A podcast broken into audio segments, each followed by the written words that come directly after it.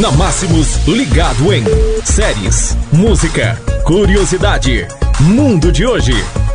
Na Máximos FM, clima natalino, terça-feira, dia 24 de dezembro. Hoje a gente fala sobre a jornada do Papai Noel pelo planeta. Site acompanha ao vivo a jornada do Papai Noel pelo planeta. Além das imagens próximas de realidade, é possível ver a quantidade de presentes entregue e o próximo destino do, aspas, bom velhinho. O Papai Noel iniciou nesta terça-feira, dia 24, sua volta ao mundo para distribuir presentes.